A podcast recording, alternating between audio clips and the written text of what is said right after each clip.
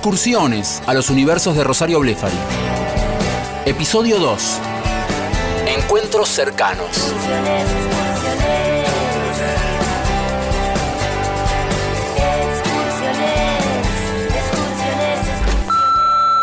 Hola, soy Rosario Blefari, actriz de Silvia Prieto y algunas otras películas, y cantante y compositora del grupo Suárez.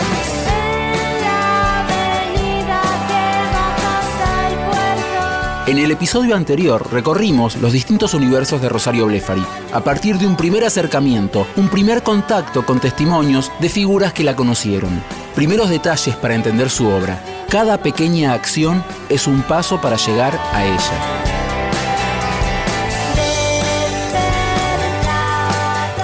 pero soy más de vivir como la noche a través de cuando voy a tocar, que porque lo disfruto mucho ahí. En general, y a la mayoría de los músicos les pasa un poco eso, o, al actor, no sé, qué sé yo. Como que, como que es tu noche esa noche. Entonces es como, qué mejor que salir la noche que tocas. es, como, nada, después todos te saludan, te- después que tocaste encima sentís que cumpliste con tu deber, entonces te puedes entregar a cualquier exceso. El historiador italiano Carlo Ginzburg decía que se apropió del término microhistoria a partir de la palabra micro, concepto sobre la escala reducida de la observación para hacer después un análisis general. Analizar pequeños momentos permite armar un panorama general y detallado de un hecho histórico o de una biografía.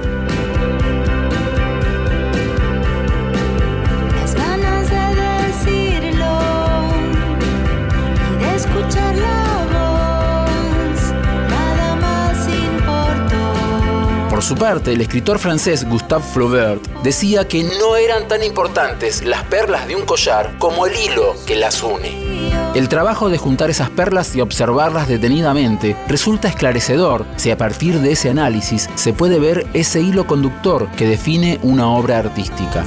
Por eso, a partir de pequeñas historias contadas por amigos, fans, gente cercana, se pueden vislumbrar los gigantescos mundos de Rosario Blefari. Una lupa que agiganta la extensa obra de Rosario y todos sus aspectos artísticos. Música, artes visuales, actuación, crítica literaria, poesía, cine, teatro, literatura, son las perlas que maravillan al espectador o escucha. No, me gusta cuando soy la única chica, siempre me gustó también ser como la, la única chica, pero me gusta compartir con una mujer el escenario, me gusta su sensibilidad en, lo, cotidiano también, de los ensayos, de los camarín, de qué sé yo, la presencia femenina, me gusta mucho tener como un, par en ese, en ese aspecto también. Como que suma cosas que, los muchachos necesitan también. Como- es como algo que se complementa, digamos, por algo hay hombre, mujer. como que se complementa algo. Y está, está bueno eso. En este nuevo episodio se concreta un encuentro más cercano a su arte, reescribiendo su historia desde lo testimonial, a partir de anécdotas, situaciones cotidianas, amistades o relaciones personales, perlas de un hilo extenso que lleva a apreciar cada momento artístico de Rosario. Seguir el rastro de esas perlas lleva a pensar en el mito de Teseo, que usó un hilo de oro para encontrar la salida del laberinto. Entrar y salir del alma de Rosario y poder verla desde otro lugar, desde cualquier lugar, como en una galería de arte. Mis amigos eran pintores, digamos, todos. Los amigos de mi novio, todos. Este chico iba al taller de Guillermo Huitca, justamente. Que era así en esa época. Éramos muy amigos y yo aprendí mucho. Yo no iba al taller de pintura, yo me dedicaba a actuar, a tocar. Estaba en otro rubro. Pero pasábamos horas charlando con los tres o con algunos otros amigos. Yo les hablaba mucho de pintura, íbamos a las muestras. a- Así conocí al Curopato, por él y mis amigos de ese entonces que eran artistas plásticos. Entonces estábamos como siempre, se inaugura hoy esto, se inaugura... Ir a las inauguraciones era como ir a un recital que no te puedes perder. Y bueno, tenía una relación muy estrecha con la pintura. Cristian Pellón, integrante de la banda Amor Indio y dueño del mítico boliche El Dorado de San Telmo. Me los encontraba en el ambiente del arte, en, los ambientes de las inauguraciones de vernissage, ¿viste? galerías de arte. Por ese ambiente también andaban ellos, por esos lados. Era gente elegante, ¿viste? gente fina. Siempre me da como una tristeza la, la muestra de volante frustrada. Pero tal vez algún día pienso, este, no sé, o alguien tome, también la esperanza de que alguien tome al escucharme la idea, porque las ideas, esta por lo menos, otras no, pero estas se las dejo a la humanidad. Si alguien quiere tomarla y hacer la muestra de volantes, me encantaría ir a verla. Está Rosario Blefari con nosotros. Rosario, Hola. bienvenida. ¿Qué ¿Cómo estás? Te saludo Bien. con un beso. Bueno, ¿Cómo va eso? bien, muy bien. Bueno, vas a estar con Dani Umpi. Así es. Ahora, de un momento a otro cae. Ya Dani. llega, ya. Viene de Tacuarembó. es el tema. Bueno, y ahora estamos acá celebrando una eh, junta artística y amistosa con Dani Umpi. Que Así se estarán es. presentando mañana. Ahí llegó Dani Umpi. ¿Puede Bien. ingresar al estudio? En Qué vivo, bueno. señores. Que entre, que se cruce frente a las cámaras. ¿A quién saludo primero? Elegí vos. Dani, bienvenido. El anfitrión. ¿Cómo ¿Qué estás? ¿Cómo te va? Querida. Dani, bienvenido. Hola, soy Dani Umpi, soy un artista uruguayo y la conocí a Rosario hace como 20 años, en los 2000 digamos. Yo iba seguido a Buenos Aires y nos cruzábamos en eventos, inauguraciones, cosas así de mm, belleza y felicidad generalmente.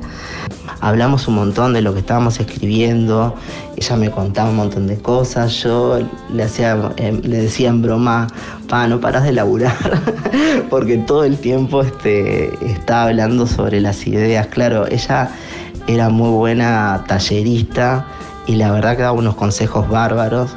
Como anécdota, por ejemplo, como nos conocimos en un ámbito más de artes eh, visuales, ella me decía, onda, no orden ni consejo, pero me decía, tenés que escribir sobre los artistas y la relación con los galeristas y Arteba y no sé qué, era muy graciosa todo, pero en realidad era medio una idea que tenía ella. me, me lo decía que lo hiciera yo, pero bueno, no sé. Este, y sí, estaba bueno, nunca lo hice, pero claro, tenía esa visión más cinematográfica también, ¿no? Como algo medio de la observación, que también yo lo comparto, lo compartíamos.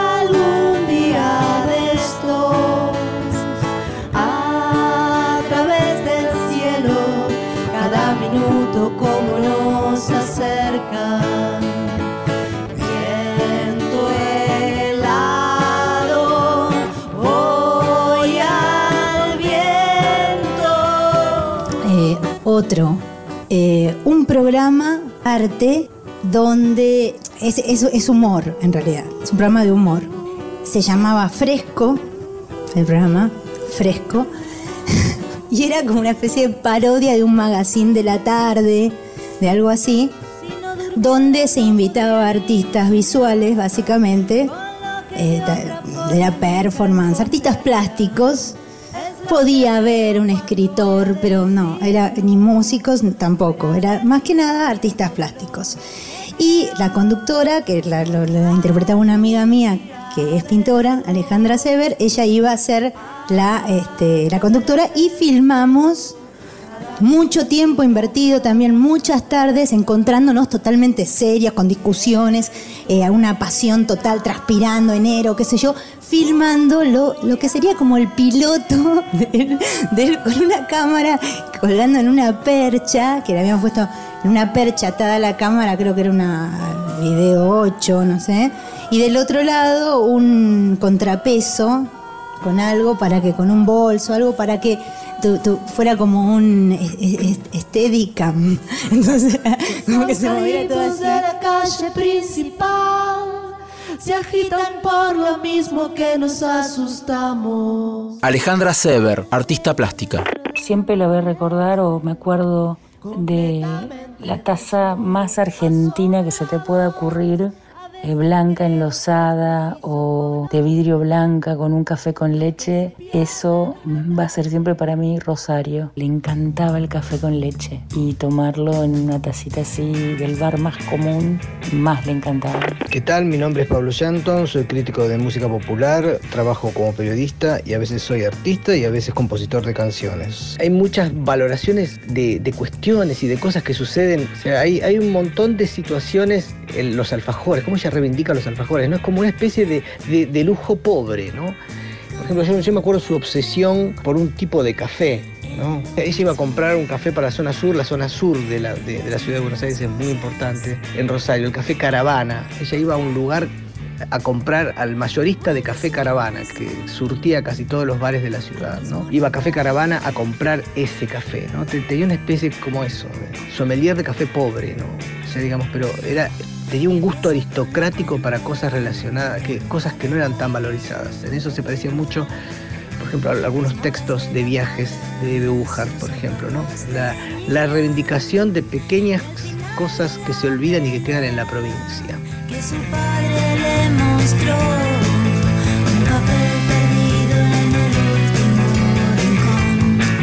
En 1963, el artista plástico René Magritte presentó una pintura titulada El arte de la conversación.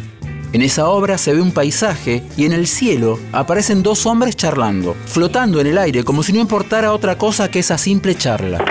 Bueno, yo soy Marcelo Zanelli y compartí Suárez por unos cuantos años con, con Rosario. Anécdotas con Rosario tengo miles o, o cien, no sé, pero hay una que más o menos habla de los dos, de ella y de mí, en relación a la ciudad y en relación a los bares. Me acuerdo es que nos sentábamos en un bar y podíamos pasarnos horas con un café y, y conversando. Eso éramos, no sé, era una persona con la que era para mí muy fácil conversar y todo me resultaba interesante. Supongo que eso era recíproco.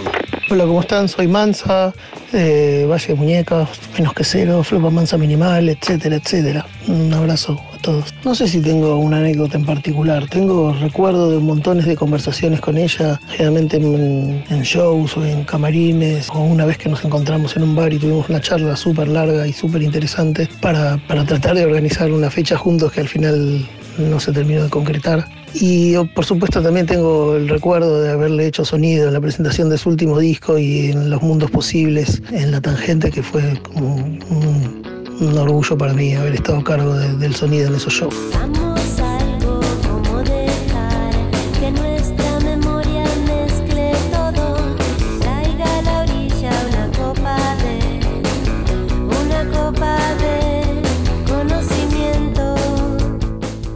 Juan Di Natale, conductor de radio, periodista. De mis entrevistas con Rosario lo que puedo decir es que siempre tuvo una hermosa predisposición. Uno lo dice y piensa así debería ser siempre. Bueno, no es siempre así. Rosario siempre muy cálida, siempre con una sonrisa, siempre como muy entusiasta para compartir sus proyectos. Recuerdo en particular una entrevista que hicimos en radio creo que con ella y con Diego, que Diego Fosso era quien más me cruzaba también en su momento, baterista de Suárez, y esto, el, entusiasmo, la alegría, la sorpresa con la que estaba viviendo eh, la repercusión de esa vuelta de Suárez. eh, a los escenarios, eh, con el documental. Ese momento en particular eh, lo recuerdo muy bien y recuerdo como esa alegría por esa suerte de, revancha merecidísima que le tocaba a Suárez. Hola, soy Alejandro Lingenti, periodista de La Nación y del Destape Radio. Y después en las entrevistas, lo, lo que las veces que la entrevisté, que fueron un par, era una persona muy lúcida, muy amable, que sabía escuchar. Eso no es tan frecuente. Yo estoy muy acostumbrado después de 30 años de trabajar como periodista a hablar con artistas y que los artistas tengan puesto un cassette o que no te presten atención. Ella ejercía muy bien el arte de la escucha, o sea, estaba muy compenetrada en la conversación que, que estaba teniendo con vos. Eh, y eso para mí la hacía bastante diferente. Era como que iba preparada, además a las entrevistas. Preguntaba de, qué querías conversar previamente, por lo menos me pasó a mí dos veces eso. Como digo, era muy lúcida, muy inteligente y muy, muy sensible. Hola, soy Gustavo Álvarez Núñez, escritor y crítico cultural. Si me tengo que quedar con una anécdota con ella, traigo la última vez que nos vimos. Fue en, en la presentación del libro Ramitas, una antología que el sello Calita Olivia hizo de- del poeta y amigo Carlos Batilana. Y Rosario se encargó de, mm, con algunas canciones, de darle como otro vuelo más a, a esa presentación y fue, fue mágico. Fue mágico también volverla a ver, escucharla y reírnos. Su risa era mm, todo lo podía. Siempre como que cerraba las, las conversaciones con risas y que iban subiendo, el, volumen era, era hermoso, era parte de, de- la magia de, de Rosario y eso.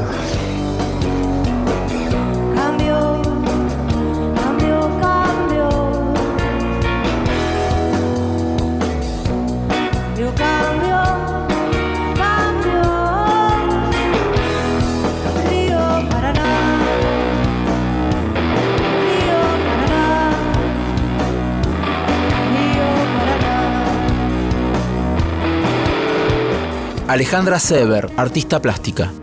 Creo que la vez que me di cuenta que era muy muy seria y nos estábamos conociendo fue un día cuando fui a su estudio y escuchaba que lloraba a mares adentro del estudio y no sabía qué le pasaba y al rato volví y seguía llorando y Fabio la consolaba y ella estaba como desconsolada y eso estaba pasando porque ella había escuchado el disco de Madonna de esa época y se había dado cuenta que ella nunca iba a ser Madonna y no lo podía soportar.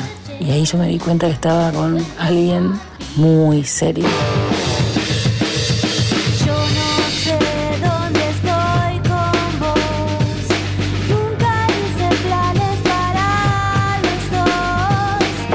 Hola, mi nombre es eh, Adrián Poletti. Una anécdota en especial con ella. Recuerdo así muchos momentos de ella con, de ir al, cine, a ver las películas de Martín Reichman, de ir al teatro, compartir ¿no? comidas, inclusive en mi casa. Fueron años muy divertidos, muy alegres y al mismo tiempo de mucho aprendizaje en- en- tanto en lo musical como en, ese momento de la autogestión ¿no? de los shows, de fabricar cassette, discos, de hacer videos. Yo lo que siempre digo es que tanto Rosario por un lado y yo a veces sería como una especie de mentora de mi carrera solista y Fabio del disco Paciencia. Pues yo estaba medio enojado con la música después de haber separado Copiloto Pilato. Pero bueno, una anécdota simpática con respecto a esto es de que yo volvía de un viaje a Chile, que fui con Lucas, un amigo, en un Falcon 73, que hicimos 8.000 kilómetros.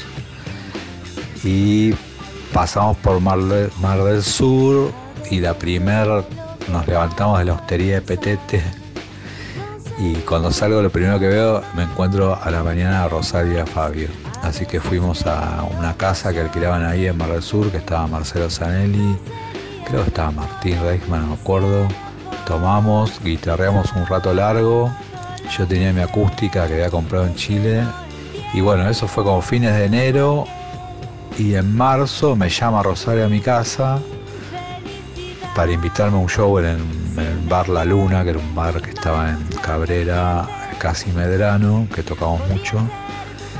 Y para decirme que quería que iba a tocar con Suárez, que quería que invitarme a tocar esas canciones que yo había tocado en, en Mar del Sur en ese encuentro, ¿no? Que eran las canciones que después iban a formar parte de Paciencia.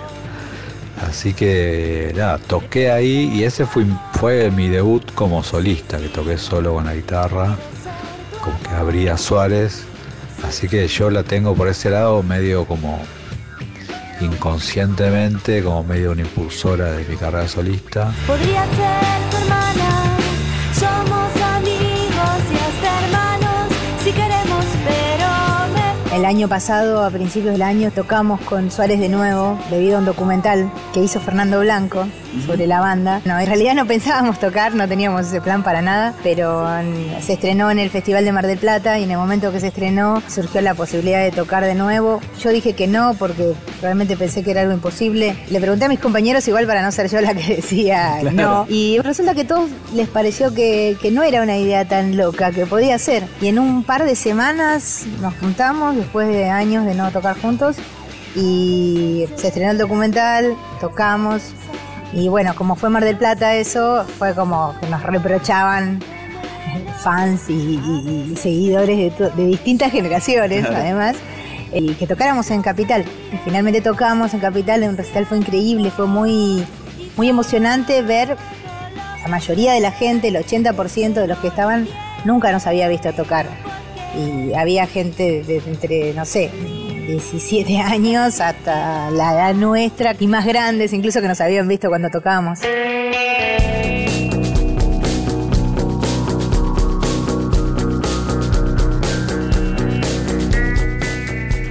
Hola, mi nombre es Fernando Blanco. Dirigí los dos eh, documentales de Suárez.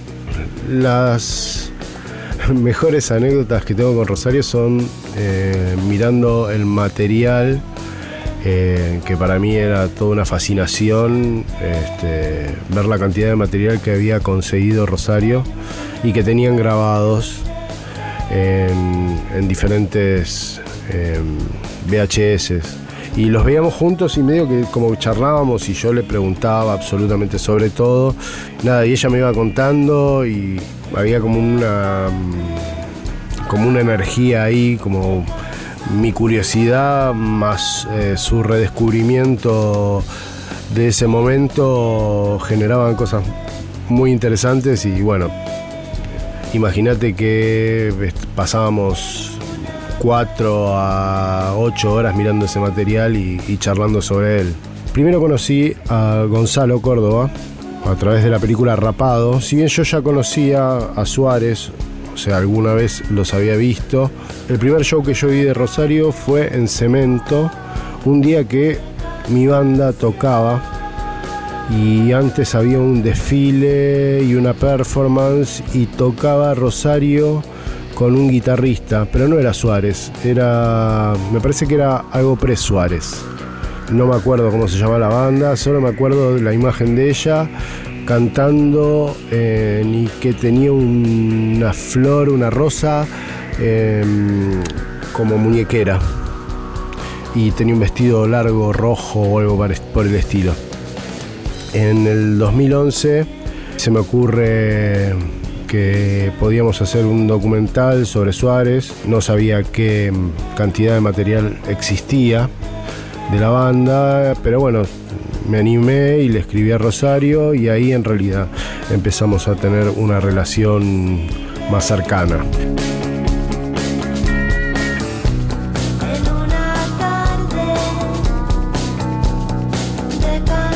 Mirar la vida de Rosario con una lente la dimensiona en otro plano.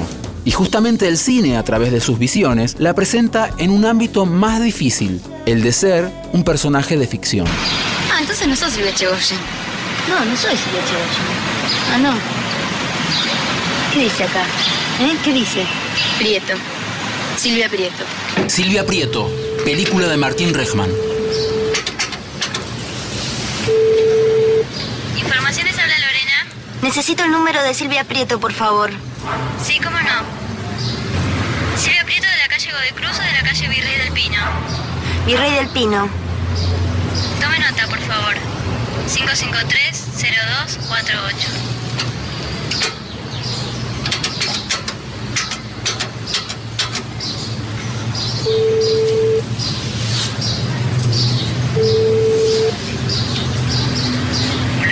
Silvia Prieto. Sí, soy yo. ¿Quién habla?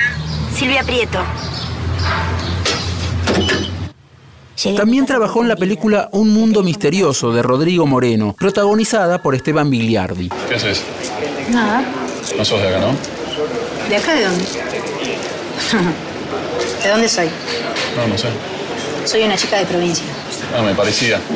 ¿Vos sos de acá? Sí. ¿Cómo te llamas? ¿Me podés decir Ingrid? Ingrid. ¿Miras a alguien? Estoy esperando que abran el casino. Hoy gano. ¿Cómo sabes si vas a ganar o perder? Si no se puede saber eso. Eso es lo que muchos creen. Vamos. Hola, mi nombre es Esteban Bigliardi, soy actor, soy de Burlingame, Buenos Aires.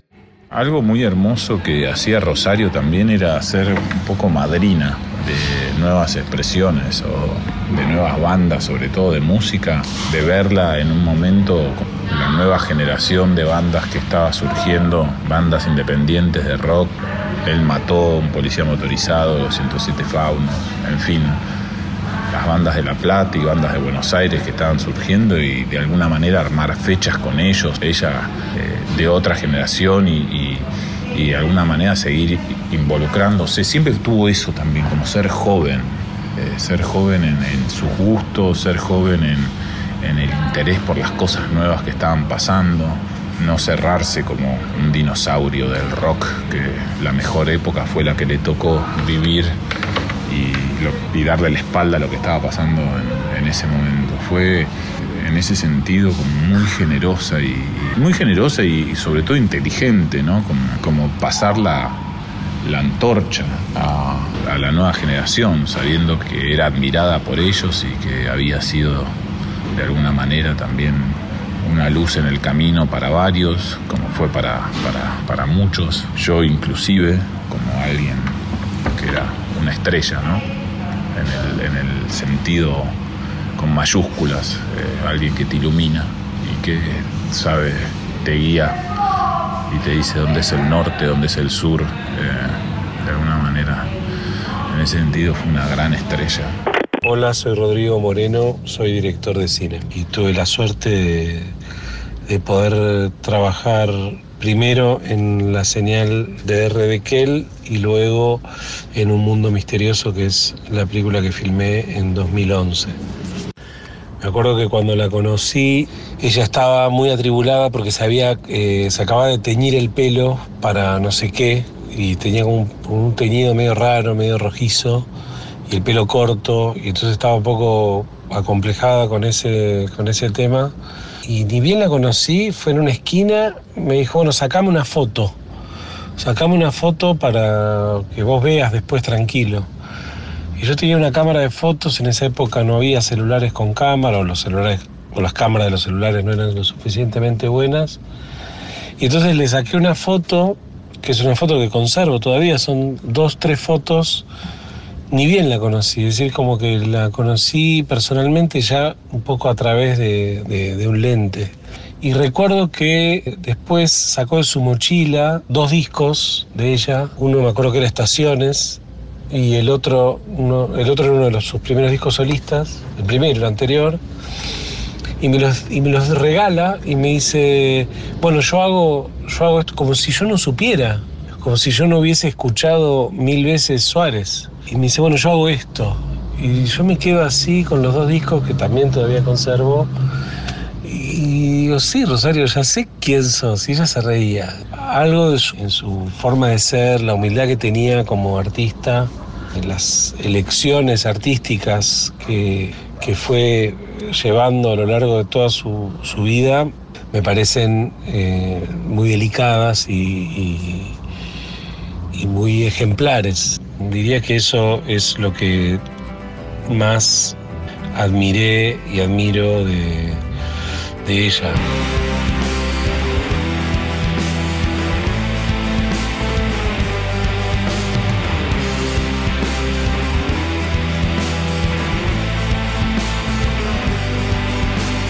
Conduciendo a gran velocidad, cruzando toda la ciudad en medio de un enojo repentino.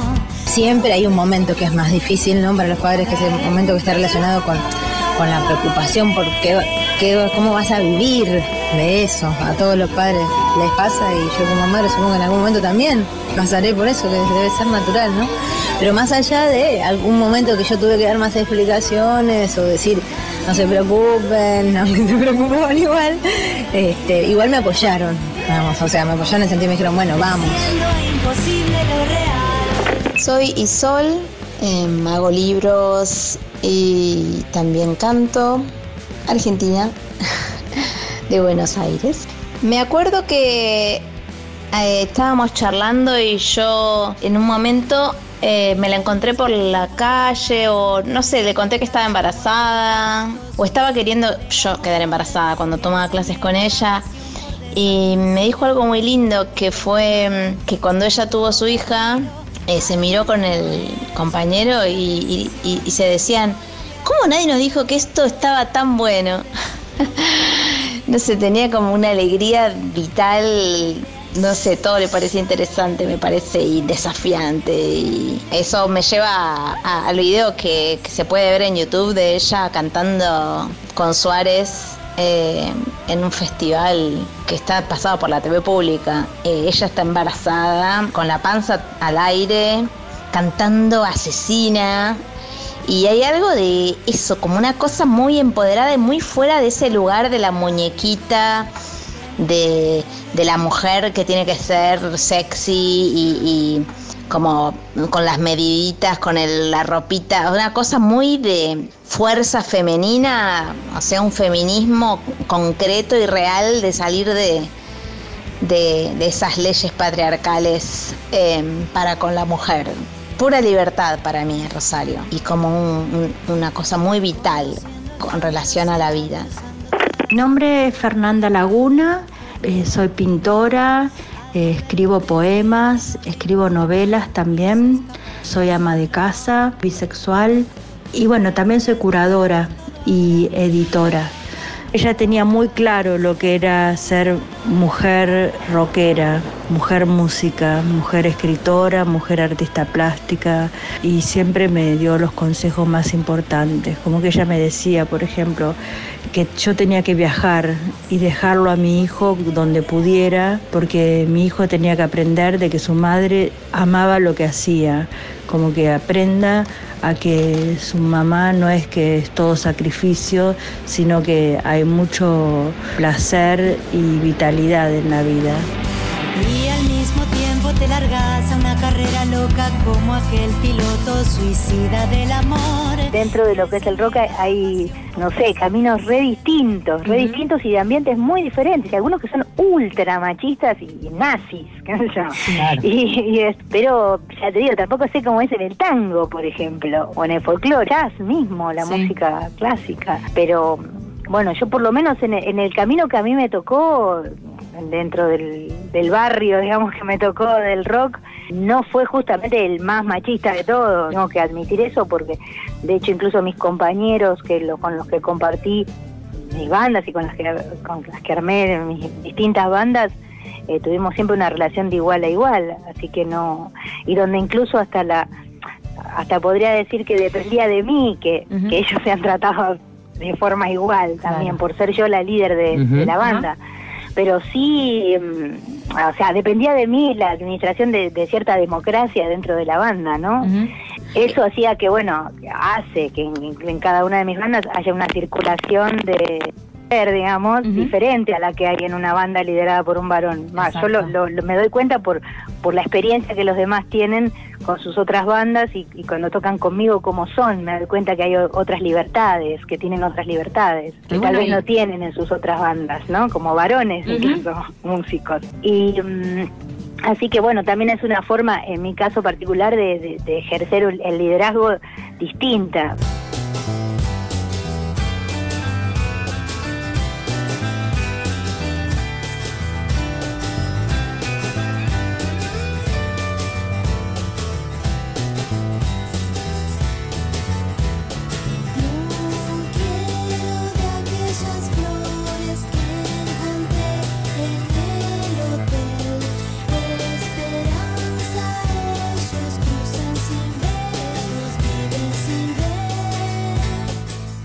Hola, ¿qué tal? Soy Francisco Baramona, editor de Rosario Blefari y amigo.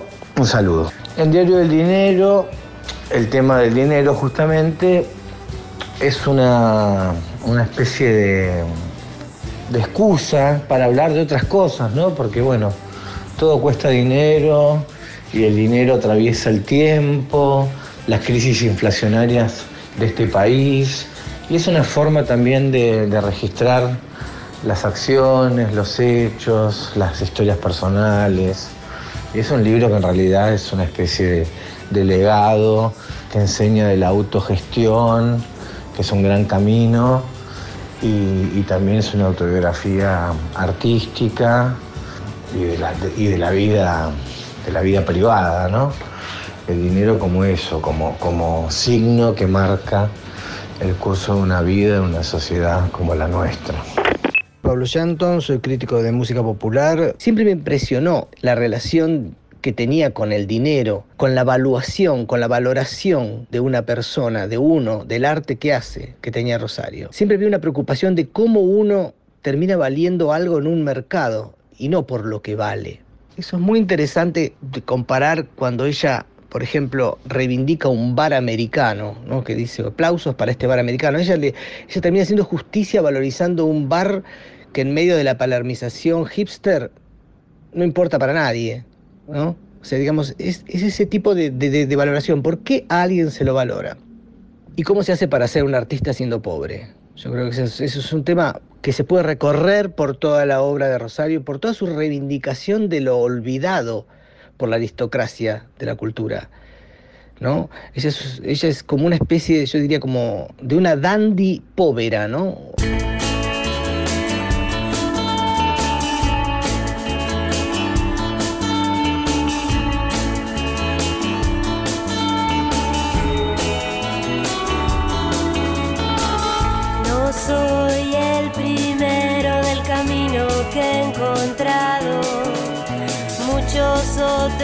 habrán pasado, dejaron algo tirado. No soy el primero del camino que he encontrado. Muchos otros habrán pasado, dejaron algo tirado. Hola, ¿qué tal? Soy Susana Pampín, soy actriz, soy docente de teatro y también escribo. Creo que una de las cosas que más destaco de Rosario y que más de alguna manera he tratado de aprender de ella es esa capacidad de asombro, esa mirada de permanente descubrimiento del mundo que, como dice Juan L. Ortiz, es de los niños y de los poetas, como muestra basta un botón, ella me, me descubrió cómo en las primaveras, cuando empiezan los palos borrachos a florecer y todavía está fresco para andar en bicicleta, el fruto del palo borracho tiene esa pelusa algodonosa, tan sedosa, tan limpia cuando recién abre el fruto, y que decía que eso era, y lo he comprobado, ideal para taparse los oídos, para andar en bicicleta, como que el viento frío no pegara tan fuerte en los oídos. Esta capacidad de descubrimiento del mundo es de, y de, unir facetas de la naturaleza, del arte, de la cultura, de lo que fuera, esta mirada abarcadora y descubridora del mundo me parece que es las más importantes de Rosario porque después se, se articuló esta mirada en toda su obra. Yo creo que no hay una única manera de nombrarla, Rosario, más allá de este concepto que tanto hemos usado para referirnos a ella de, artista total. A mí me parece que eso, como en ella, esas resonancias luminosas de su ser generaron una especie de, de diamante, de facetas, de muchas facetas de un diamante. Y que también lo, de alguna manera lo maravilloso de eso es que, es que todo eso sigue vivo y todas esas aristas siguen, se siguen expandiendo en su obra y en todos los que siguen conociendo su obra. Soy María Esquiaga. Con Rosario pasé mucho tiempo, pero algo que me, me parece importante destacar de ella, de al- alguna anécdota que, que la caracterice mucho, es que mm, en ese momento que ensayábamos para tocar en el ciclo, que fue bastante largo en Belleza y Felicidad, no- no me acuerdo cuánto duró, pero era algo que se repetía todas las semanas, a veces parábamos para tomar algo y ella seguía con la guitarra en mi casa ahí probando alguna idea nueva, escribiendo algo. Eso me parece muy, muy importante porque tenía como ese hábito de hacer, de, de hacer, hacer sin, sin pensar mucho o en la técnica o en las trabas o en las dificultades, como que le daba para adelante, digamos. Y otra anécdota que, que, bueno, que es más anécdota, es realmente una anécdota, es que estábamos, yo hice la música para Los Mentirosos de Alejandro Jovic. En esa película versioné el tema exacto que está en estación, es un, tema de Rosario, que es el que, creo que es el que abre el disco. Y estábamos en el Festival de Mar del Plata, sentadas juntas en el cine viendo la película, y yo no le había dicho nada que estaba esa versión, y bueno, viene la escena donde aparece esa canción, y me, se da vuelta y me mira contenta y me dice, no sabía que estaba, y me agradeció y fue un momento re lindo. Voy a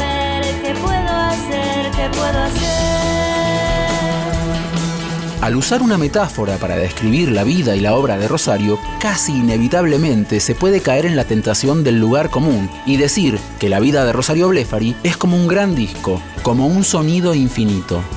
Vida llena de melodías que, como la púa de un tocadiscos, reproduce canciones mientras avanza. La búsqueda constante de nuevas bandas para escuchar la llevó a distintos lugares de la experimentación, siguiendo el legado de The Velvet Underground, Sonic Youth, Bad Hole Surfers o el sonido No Wave. Hola, soy Gonzalo Córdoba, guitarrista, ex guitarrista de Suárez, y vamos a recordar a Rosario, la querida Rosario. Con el tiempo fuimos mutando más hacia el mundo más experimental, y ahí también descubro a una persona con una libertad creativa inmensa que no realmente tenía miedo a, hacer cosas nuevas y ridículas y disruptivas. De la primera época de Suárez éramos bastante ruidosos y había una especie de querer de construir cualquier canción, el sonido del rock y llevarlo así hacia sensaciones, sensaciones sonoras que bueno, lo logramos, hicimos, hicimos estallar varios oídos. Recuerdo las primeras fechas éramos muy, muy resistidos, sobre todo ella al frente, una mujer al frente de unos chiflados haciendo ruido, le gritaban de todo, era, era poderoso, pero estábamos todos ahí en el mismo, en esa misma onda de querer hacer algo diferente, de molestar un poco, la verdad que era eso también las primeras eh, fechas más o menos grandes que compartíamos con, con nuestros contemporáneos de esa época, qué sé yo, Juana la Loca, eh, Tiga Newton, el grupo de Carca, eh, bueno, ahí lo conocimos a, a, Adrián Pauletti, que tocaba un copiloto Pilato. En esa fecha no nos tiraban cosas porque no había que tirar, nos espantamos a varios, pero se ve que había toda una impronta artística también, siempre era la puesta en escena también. Nos vestíamos de maneras estrafalarias, nos poníamos eh, telas de cuadros como si fueran especies de túnicas. Después con el tiempo siempre quisimos darle mucha importancia a, la, escenografía, siempre estábamos inventando algo, cada show era diferente. Fueron épocas así de mucha, mucha libertad creativa. Si bien nos han comparado con muchas bandas de afuera, obviamente, de la movida sónica y todo eso, nosotros no nos queríamos parecer a nada, la verdad. Este, Rosario eh, siempre le molestaba un poco cuando nos comparaban con tal o cual, porque es cierto que había una originalidad que era ya era, parte del concepto que teníamos, no parecernos a nada. Hola amigas y amigos de Radio Nacional soy Carca. Bueno, ellos lograron, mm, como tía Newton, ser unos, unos outsiders de los outsiders. Es como el colmo de los colmos. Eh, eso tiene sus consecuencias. Siempre fue un grupo muy arty, que no esperaba demasiada del mainstream o mucho menos del éxito entendido como tal, ¿no? Digo, sí, fue una banda exitosa, muy exitosa, porque han, han marcado el camino y han pautado parámetros estéticos para los que han llegado, venido después. Hola, soy Alejandro Lingenti, periodista. La importancia de Rosario Blefari me parece tiene que ver con, su visión de la cultura alternativa. Fue un artista independiente desde el principio hasta el final de su carrera. Pareció un momento muy especial de los años 90 en la Argentina. Por eso ella se la conoce un poco como la, la madrina del indie y después tiene una carrera musical fabulosa, no solo con Suárez, también como solista. Los discos solistas de, Rosario me gustan todos muchísimo. Tengo preferencia por un tema en particular que se llama Vidrieras, que es un tema muy pop, que está en uno de sus discos solistas. Pero también me gusta mucho Summon Mont, que es un proyecto que hizo con Gustavo Monsalvo del Mató un Policía Motorizado. Y Los Mundos Posibles, que tiene un discazo.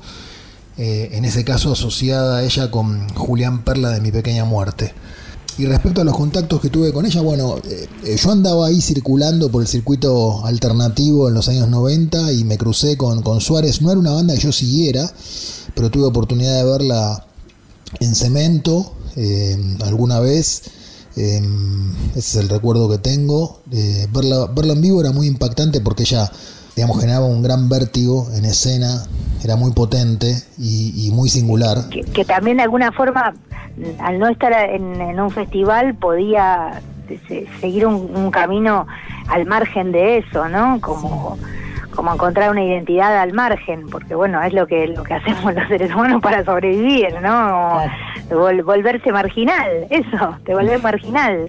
Y, mm, pero bueno, también e- es, verdad que, que es injusto y, y que se necesita que, que esos espacios sean de una distribución diferente, incluso para, para que incluso uno pueda decir, bueno, no, mira, yo no, no quiero tocar en Claro. festivales grandes, prefiero tocar en otro tipo de, de lugares, pero, pero saber que, que, que podés ser convocada. preguntártelo, no, no.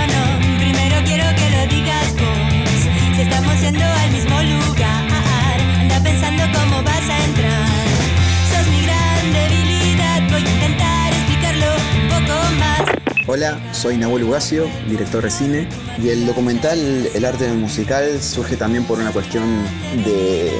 Fue más como una, como una sorpresa, por eso una manera. Fue algo que a mí me llegó sorpresivamente.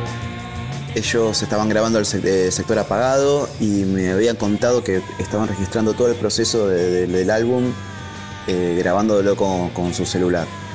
Y como que grabaron las grabaciones, la mezcla, el máster, eh, ensayos, etc. Bueno, genial, me, gustó que me cuenten eso, pero no, sabía muy bien por qué me lo habían contado, digamos. Una vez que termina la, grabación del, disco, me, me cuenta Rosario y me dice, che, mira, tenemos todo ese, ¿te acuerdas ese material? Bueno, lo tenemos.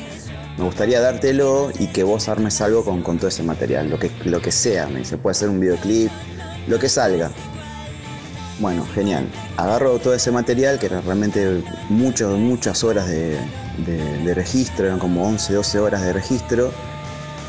Lo veo, lo exploro y bueno, a partir de eso salió el documental El arte musical, que fue como también mi versión, eh, digamos, sobre ese registro, sobre esa grabación.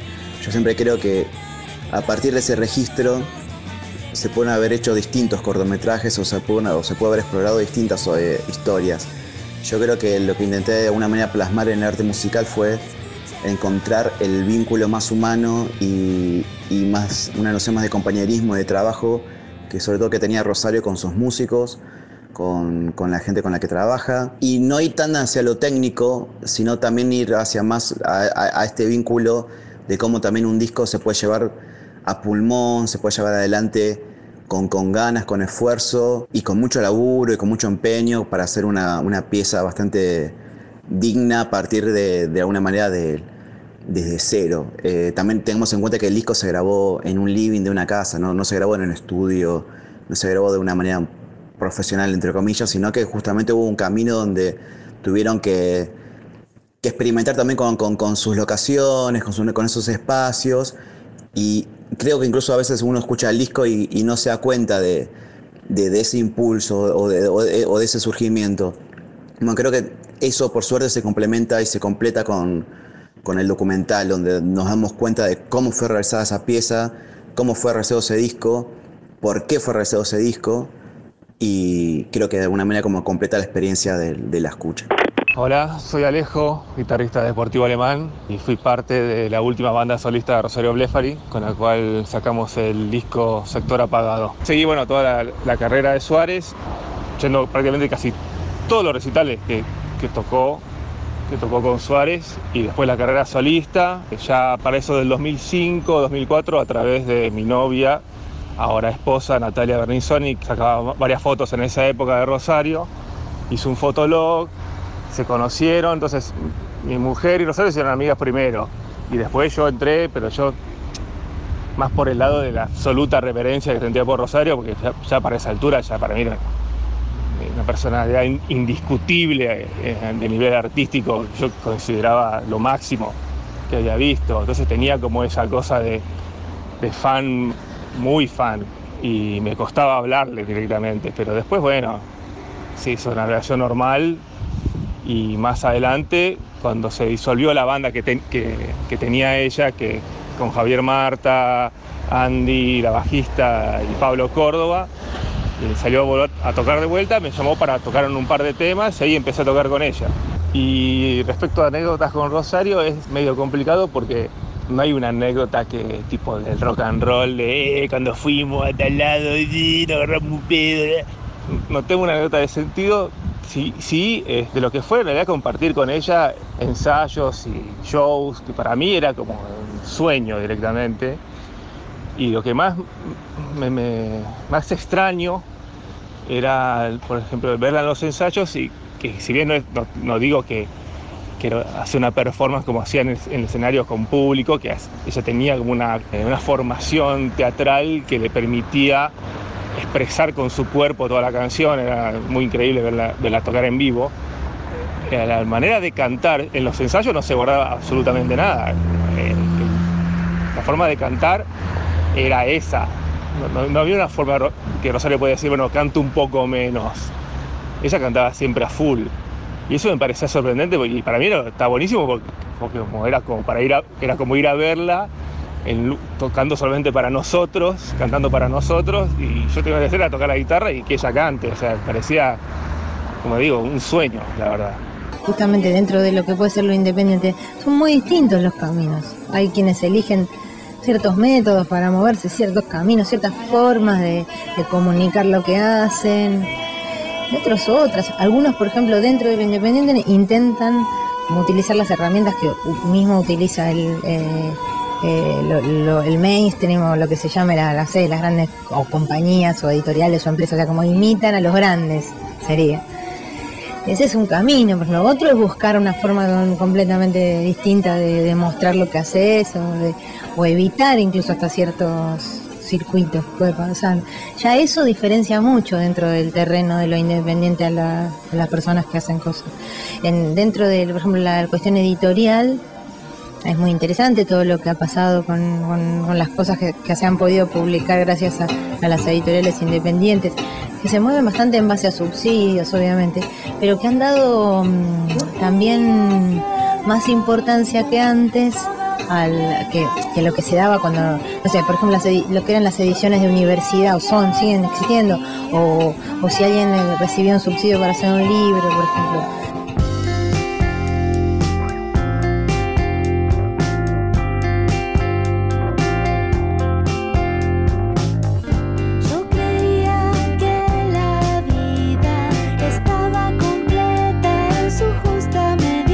Transitar los caminos de la vida de Rosario es como un estado letárgico. Un universo de colores, imágenes, sonidos, obras realizadas, obras inconclusas. Voy a ir directo al grano de la lista de proyectos inconclusos. Había pensado en toda una introducción y reflexiones acerca de lo, lo inconcluso, qué es concluir, si la vida no concluye, bla, bla, bla, pero se los voy a ahorrar y vamos a la cuestión. Una muestra de volantes. Muestra de volantes. Durante mucho tiempo guardé los volantes que me daban de los recitales, quien no, y a veces descartaba los menos, los que me parecían menos lindos o los grupos que menos me gustaban, otros, a veces no, a veces guardaba algunos de bandas que no me interesaban, pero que me gustaba el volante, o al revés, volantes muy feos de bandas que me encantaban. Entonces, en un momento, después de tener una cantidad considerable de, de como de tantos otros papeles y que, que se van cada tanto descartando. Por ejemplo, programas del San Martín de la sala Leopoldo Lugones. Llegué a tener muchas cajas llenas de programas del San Martín de la sala Leopoldo Lugones e incluso estirarlos y guardarlos como si fuera eh, unas que se, se doblaban en tres. Entonces yo los estiraba y los guardaba como para hacer una carpeta algún día con todas las películas, no sé. Dos cosas que se volvieron obsoletas porque cualquier información sobre, además sobre esas películas, ahora podía recurrir tiempo después a, internet o qué sé yo, o libros. Pero en ese momento me parecía que solo ahí estaba la ficha técnica de tal película. Y, y además era como el testimonio de que yo fui y la vi ahí en la, sala Lu- Lugones, esta película. Y los de también hebraica, guardaba. Eh, bueno, y algún otro ciclo que también hiciera, imprimiera programas. Pero bueno, como veía que esos con el tiempo terminaba en la basura o no sé dónde, eh, decidí que con, con los volantes no iba a pasar lo mismo, que tenía que encarar una tarea ciclópea y hacer algo con los volantes. Entonces se me ocurrió que se podían llevar los volantes a un ploteado, creo que se dice, de tanto por tanto, de una, una impresión o de una fotocopia gigante también. Anduve averiguando, o sea, invertí mucho tiempo en, ir a taller 4, no sé, no, cosas así. En una habitación apenas Y en ese recorrido también encontró un lugar al que le interesó llegar, la radio.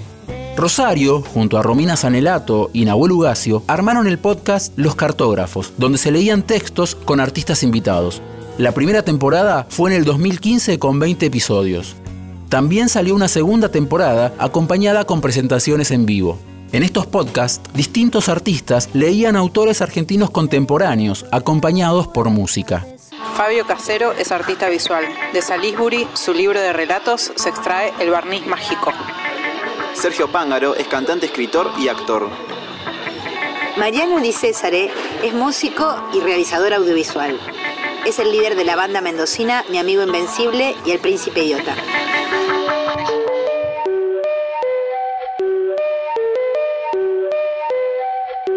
Quien ha trabajado en una pinturería como yo sabe que las pinturerías. las Hola, soy Nahuel Ugacio, director de cine.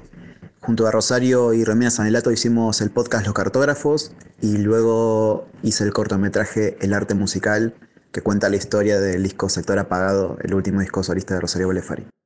Un poco a partir de, de esas ganas que teníamos de hacer algo en conjunto, luego con, con Romina Sanelato estábamos craneando la idea de hacer un programa de radio. No sabíamos muy bien con quién, sabíamos que queríamos hacerlo con alguien más y la primera persona que se nos ocurrió fue Rosario, lo hablamos con ella y al instante se copó y, empezamos a crear un proyecto para un programa que nunca se pudo llevar adelante, la verdad que nunca lo, nunca lo pudimos lograr.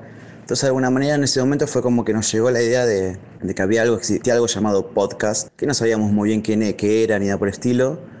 Pero fue como, bueno, ya que no nos dan espacios, construyamos nuestros espacios muy do it yourself y, generamos nuestro propio podcast que fue Los Cartógrafos. Y la- realmente también fue una especie también de, hacer podcast sin haber escuchado podcast, sin saber muy bien lo que era, sin, sin tener el mero conocimiento de eso, pero fue como, bueno, llevarlo adelante desde nuestro lenguaje. Y Los Cartógrafos fue un podcast bastante experimental también por ese lado, porque era una búsqueda muy primal de nuestro lado y, espontánea. Y también fue una especie también de, de- abrazo y cercanía con gente amiga. Los Cartógrafos fue un proyecto donde nosotros seleccionábamos fragmentos de, de libros de narrativa argentina contemporánea.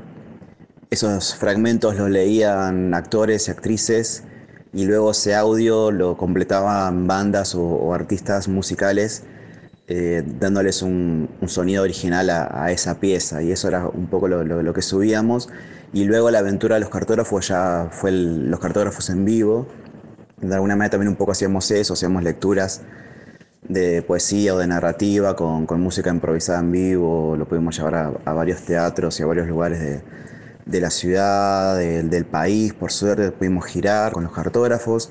Fue una experiencia enorme, fue una, una experiencia de tener casi una banda de rock. Fue, algo- fue algo, fue algo enorme y también de alguna manera también el haber, eso fue un trabajo y haber trabajado también ahí con Rosario fue como volver a cono- conocer, volver a conocerla pero desde otro lugar, no solamente como amiga, sino también como compañera, como trabajadora y darse cuenta también de que era una mujer que daban todo, entregaba todo por, por el trabajo y por, por considerar también el arte como un trabajo. Romina Sanelato, periodista. Con mi amigo Nahuel Ugacio queríamos hacer un programa de radio que uniera los consumos culturales que nosotros teníamos de literatura, de cine y de música. Y nosotros leíamos y leemos mucha literatura contemporánea y música contemporánea y veíamos un hilo conductor entre muchas de esas piezas culturales vinculadas al lugar de origen. Entonces pensábamos en invitar a alguien para que sea parte de este programa de radio y pensamos en alguien que, que fuera parte de, de- de esas tres patas, ¿no? de la literatura, del cine y de la música. Entonces y que además conociera las provincias, los, los distintos paisajes, que tuviera sensibilidad artística. Obviamente pensamos en Rosario, le escribimos, se recontracopó, presentamos ese proyecto de programa de radio un año, nos lo rechazaron, al año siguiente también nos lo rechazaron. y ella nos sugirió, nos dijo, bueno, hagamos un podcast. Era la época antes de que existieran los podcasts al punto de que ni siquiera en Spotify había podcast, por eso de hecho están subidos como discos.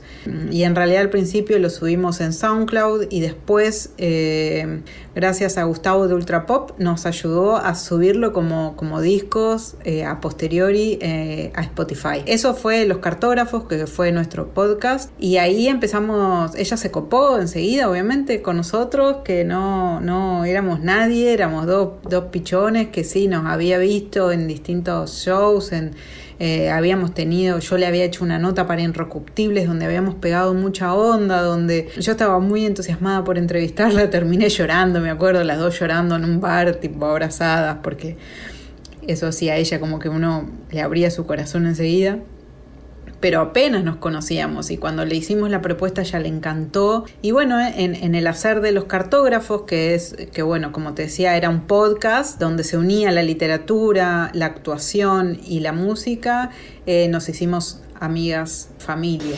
prácticamente.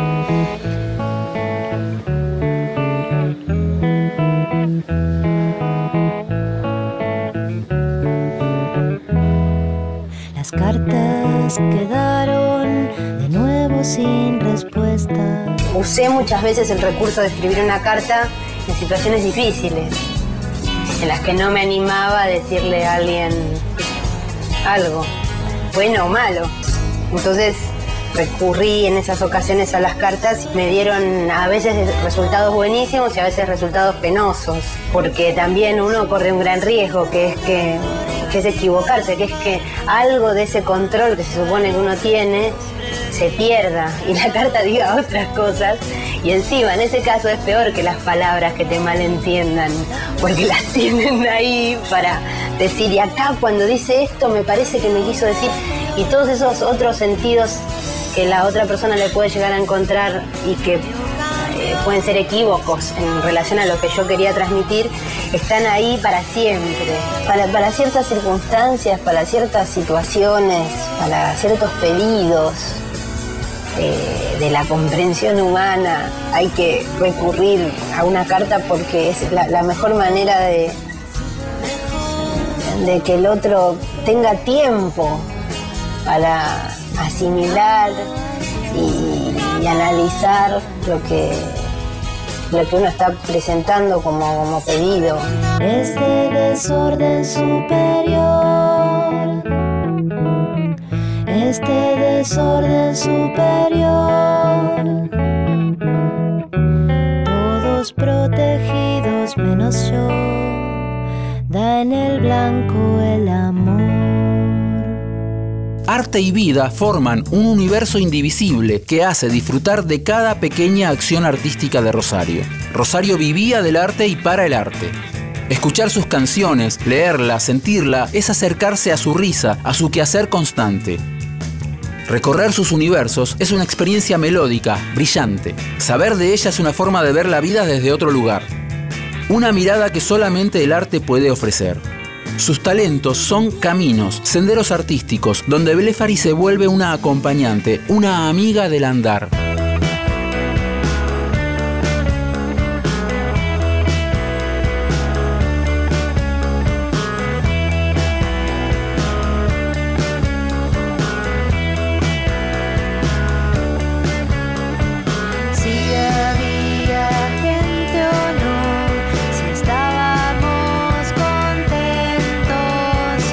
La pregunta final podría ser, ¿cuál es su legado? En el próximo episodio tal vez haya respuestas, más de 20 testimonios. Pero como en todo mundo que da vueltas, quizás esas respuestas sean infinitas. Excursiones a los universos de Rosario Blefari. Episodio 2. Encuentros cercanos. Tomaste mi lugar, algo se va sin fin a otra parte. Guión, musicalización y producción Charlie Suboski, Leo Acevedo y Francisco Aquino. Edición sonora Ignacio Guglielmi y Diego Rodríguez. Informe Leo Acevedo. Una producción del área de medios digitales de Radio Nacional. Los dos silencios